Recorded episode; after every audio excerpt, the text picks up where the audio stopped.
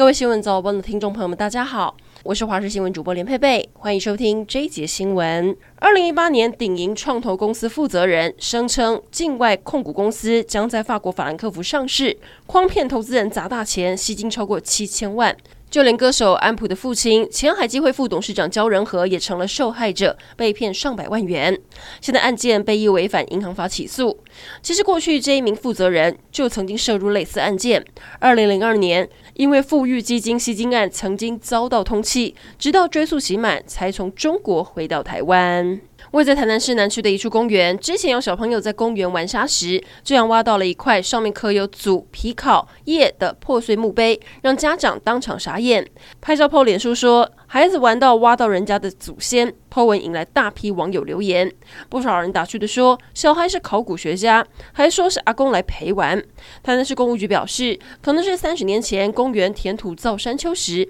外面运来的泥土夹有墓碑碎块，已经紧急移除。好事多跟唐吉诃德接连爆出日本草莓残留农药违规，过去有不少日本的草莓违规都是因为农药违规使用。经过日本台湾交流协会申请，卫福部食药署宣布，已经跟专家评评估要开放两款农药，最快。两个星期内会上网公告残留量，最快七月上路。不过这引发苗栗草莓农不满，非常担心。高雄男子警分局之前原名原警的妻子，大喇喇的直接在派出所内。推销保健食品，甚至把派出所当成自己的家，拿起手机跟正在执行的老公玩自拍，还拍下了跟其他员警收保健食品的费用，心情看起来相当愉悦。影片在网络上疯传后，被网友炮轰。后来还发现有员警穿着制服，成为他商品的代言人。现在分局提报市警局，将这一名员警记过处分，也把有入境的所长以及其他员警全部记申诫处分。借贷平台 MB 被指控涉嫌诈骗吸金，金额高达新台币二十五亿，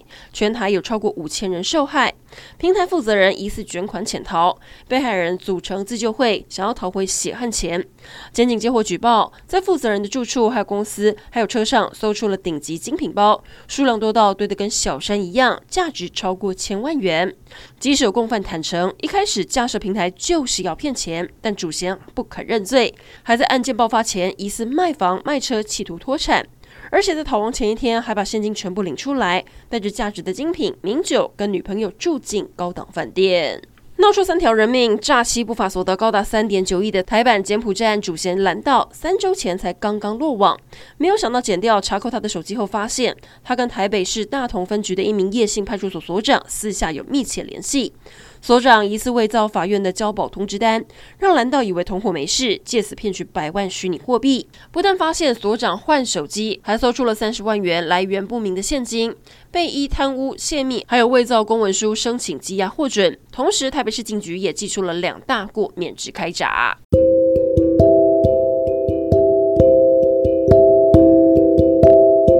以上整点新闻，感谢您的收听，我们再会。